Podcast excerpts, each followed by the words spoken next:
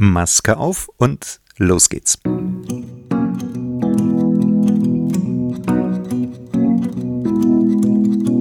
Zug hören, der Eisenbahn-Podcast.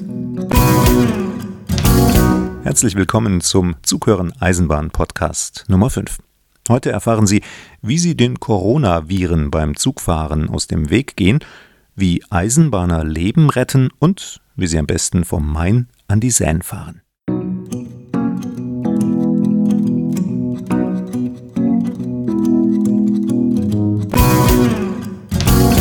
Die Corona-Zahlen gehen ja zurück und in den Zügen wird es langsam wieder etwas kuscheliger. Vor ein paar Wochen hatte ich als Reisender noch Platz zum Tanzen im Waggon. Das ändert sich jetzt langsam wieder. Über Pfingsten waren nämlich schon ziemlich viele Leute auf der Schiene unterwegs. Und ein paar Viren sind wahrscheinlich auch mit dabei. Was also tun? Nun, in den Zügen besteht Maskenpflicht. Außer natürlich, man isst oder trinkt was. Und die Bahn reinigt häufiger und desinfiziert öfter. Außerdem wird das Essen gut eingepackt, serviert und nicht mehr offen. Insgesamt bedeutet das möglichst wenig Kontakt zwischen den Menschen im Zug. Die Deutsche Bahn hätte es am liebsten, wenn alles digital ablaufen würde, also Fahrkarte im Mobiltelefon buchen, dann im ICE selbst kontrollieren, damit der Schaffner das nicht mehr machen muss, oder wenigstens nur das Handy hinhalten, damit nicht mehr umständlich die Fahrkarte angefasst wird. Auch Zeitungen und Zeitschriften kann man im Zug auf dem Bildschirm vom Handy lesen. Allerdings wissen wir ja auch, dass Coronaviren auf diesem Weg so gut wie gar nicht übertragen werden, auf Papier nämlich. Wichtiger dürfte etwas Abstand sein. Das heißt, möglichst nicht freitags und sonntags fahren, dann sind die Züge ja besonders voll. Möglichst auch nicht morgens zwischen 6 und 9 und nachmittags zwischen 16 und 19 Uhr, falls möglich. Abends sind nämlich die Züge oft richtig leer. Die einschlägigen Apps und Internetseiten zeigen an, wie voll ein Zug voraussichtlich ist und wer einen Platz im Internet bucht, der kann sich bei den meisten Fernzügen selbst aussuchen, auf welchem Platz er sitzen möchte. Auf einem Bild wird dann ja angezeigt, in welchem Waggon es noch wie viele freie Plätze gibt. Und wenn Sie ganz sicher sein wollen, dass Sie nicht vom Nebenmann oder der Nebenfrau angehustet werden, dann reisen Sie in der ersten Klasse im Fernzug. Da gibt es nämlich auf der einen Seite vom Gang Einzelsitze. Bürgerbahn. Züge für Menschen. Eisenbahner können alles. Loks fahren, Fahrkarten kontrollieren, Verbindungen raussuchen, coole Sprüche machen, sich mit Technik auskennen, Gleise bauen und Leben retten. Wie bitte? Richtig gehört, Leben retten. Tatsache. Christoph Angstl ist so ein Eisenbahner Lebensretter. Bahnhof Rosenheim, südöstlich von München. Dort ist eine 51-jährige Frau aufs Gleis gestürzt. Angstl zog sie zusammen mit einem Passanten von der Schiene runter, in letzter Sekunde, denn dann fuhr ein Zug ein.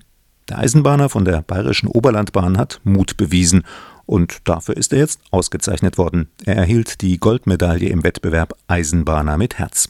Der Wettbewerb wird jedes Jahr vom Interessenverband Allianz pro Schiene veranstaltet.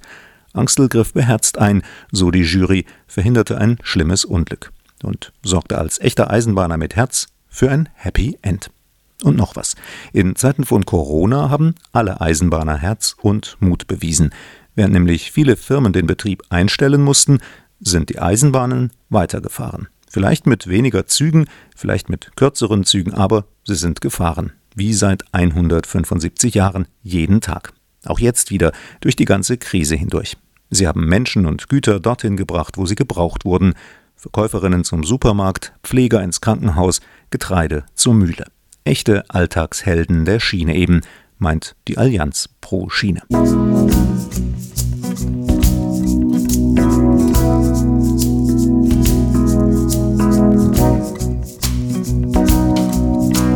Bahnbuch. Lesestoff für und über Züge.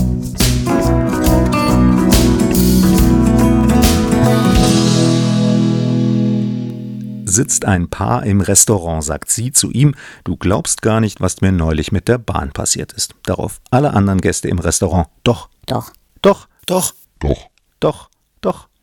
Beim Thema Eisenbahn glaubt nämlich jeder, dass er mitreden kann. Und sie natürlich auch. Und du, wir alle eben. Dazu reicht's völlig aus, einmal im Jahr im Zug unterwegs zu sein. Dann ist man schon Bahnexperte. Wer einen etwas tieferen Einblick ins Thema Eisenbahn und Verkehrspolitik bekommen möchte, der sollte Erstens öfter Bahn fahren und zweitens vielleicht zu diesem Buch greifen. Es heißt Betriebsstörung und ist von Thomas Wipper. Der Journalist listet zunächst auf, welche Probleme er bei den Eisenbahnen in Deutschland sieht.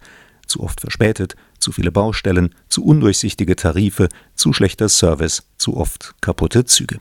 Dann zeigt er, warum seiner Meinung nach die Bahnreform in den 90er Jahren an vielen Stellen ein Fehlschlag war. Und schließlich beschreibt er, welche zehn Punkte dazu führen können, dass die Bahn wieder reibungsloser funktioniert und zum Motor der Verkehrswende werden kann. Stichworte wie Gleisnetz gemeinnützig machen, mehr Geld in die Schiene pumpen, Deutschlandtakt einführen und den DB-Navigator ausbauen, mehr Digitalisierung also. Ob das alles bis in 20 Jahren so umsetzbar ist, steht auf einem ganz anderen Blatt. Das Buch ist trotzdem lesenswert, denn Wipper hat erstens Ahnung von der Materie, weil er sich schon jahrelang damit beschäftigt, und er schreibt zweitens als Journalist so, dass es leicht lesbar und gut verständlich ist. Etwas zu oft nennt er allerdings seine Quellen nicht und raunt stattdessen etwas von Geheimpapieren, die ihm zugespielt worden sind. Aber das tut dem Ganzen kaum einen Abbruch. Alles in allem eine gute Zusammenfassung zum Stand und zu den Möglichkeiten der Schienenpolitik im Land. Betriebsstörung, das Chaos bei der Bahn und die überfällige Verkehrswende. Ein Buch von Thomas Wipper, erschienen im Christoph Links Verlag, 264 Seiten, 15 Euro bei Ihrem Buchhändler vor Ort. Europa Express. Unterwegs in anderen Ländern. Für Zugchef Dirk Arnold ist es Routine. In knapp vier Stunden braust sein ICE von Frankfurt nach Frankreich, nach Paris, um genau zu sein. Fünfmal am Tag verbinden der deutsche Hochgeschwindigkeitsexpress und sein französisches Pendant TGV seit 2007 die beiden Städte, Zwischenstopps in Mannheim, Kaiserslautern und Saarbrücken inbegriffen. Dabei ist es nur ein paar Jahre her, da brauchten die Züge auf dieser Strecke mit über sechs Stunden noch deutlich länger. An der Grenze wechselten Loks und Personal und die Strecke war noch nicht ausgebaut. Inzwischen läuft das Gemeinschaftsprojekt von Deutscher Bahn und französischer Staatsbahn mit den durchgehenden Schnellzügen weitgehend reibungslos. Deutsche und französische Schaffner arbeiten in jedem Zug Hand in Hand. Sowohl Dirk Arnold als auch sein französischer Kollege Yves Martin loben die entspannte Atmosphäre trotz unterschiedlicher Unternehmenskultur. Ja, wir haben sehr viele Stammkunden, die mit uns fahren. Kunden, die sind sehr anspruchsvoll, aber auch sehr dankbar für die Mühe, die wir uns geben gegenüber der Kundschaft. Ne? Das sind dann manch, manch Kleinigkeiten, ne? wenn man dann eine Praline angeboten bekommt oder hier ein Baguette oder da ein Croissant, wenn man durchgeht. Dadurch, dass wir auch sehr viele Urlaubsgäste halt haben, die nach Paris fahren, ist es also schon eine ganz angenehme Stimmung auf dem Zug. Und man hat halt auf jeder Fahrt irgendwas Schönes, was man sich dann auch wieder mitnehmen kann. Wenn man sich daran erinnert und sagt, das war ja doch eine tolle Sache. Sur le parcours international, euh, la mentalité est totalement différente. Auf den internationalen Strecken ist die Mentalität eine ganz andere als auf den innerfranzösischen. Die Reisenden sind viel entgegenkommender und interessierter an Gesprächen. Es gibt viele internationale Gäste, Touristen, die jetzt zum Beispiel aus dem äh, amerikanischen Raum oder Südamerika kommen. Man erlebt hier sehr, sehr viel auf dem Zug. Also sehr, sehr viel Positives und Lustiges. Auf dem Eisenbahnhörbuch Zughören 11 berichten Dirk Arnold und Yves Martin von ihrer Arbeit und erzählen, wie so regelmäßige Zugfahrten zwischen Frankreich und Frankfurt das Leben von Schaffnern mitunter ganz schön durcheinander bringen können. Sie wollen die ganze Geschichte hören? Dann bestellen Sie das Zughören Hörbuch 11 am besten gleich im Internet unter zughören.de. Nur dort bekommen Sie es portofrei und fast so schnell, wie der Zug in Paris ankommt.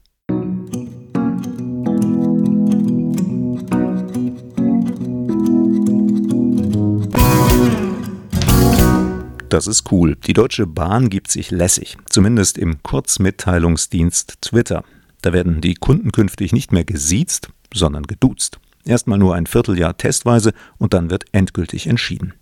Ihnen ist das sicher auch schon aufgefallen. Das Du greift in letzter Zeit immer mehr um sich. Zuerst war da ein großer schwedischer Möbelkonzern, der wie im Schwedischen alle erstmal duzte.